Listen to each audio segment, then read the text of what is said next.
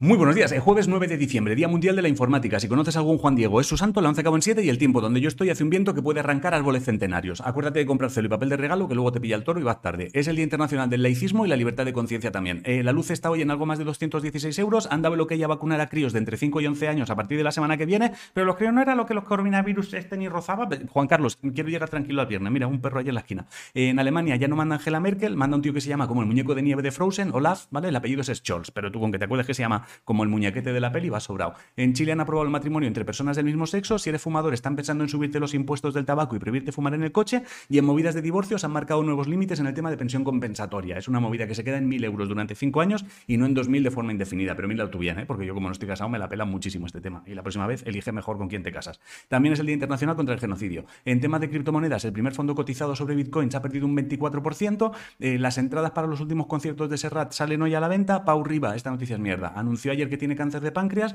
y si andas por Málaga, deberías aprovechar alguna noche para visitar el jardín botánico, ¿vale? Porque creo que está bastante bonito. En balonmano, las guerreras ganaron y se meten en cuartos, creo. La selección española femenina de baloncesto ha recuperado el segundo puesto en el ranking de la FIBA. La de baloncesto femenina, pero en silla de ruedas, ganó ayer a Gran Bretaña. Bretaña. Hay una R ahí que siempre es muy puta. Y en fútbol masculino, el Barça y el Sevilla ya no están en Champions. No porque no quieran, sino porque han, han perdido.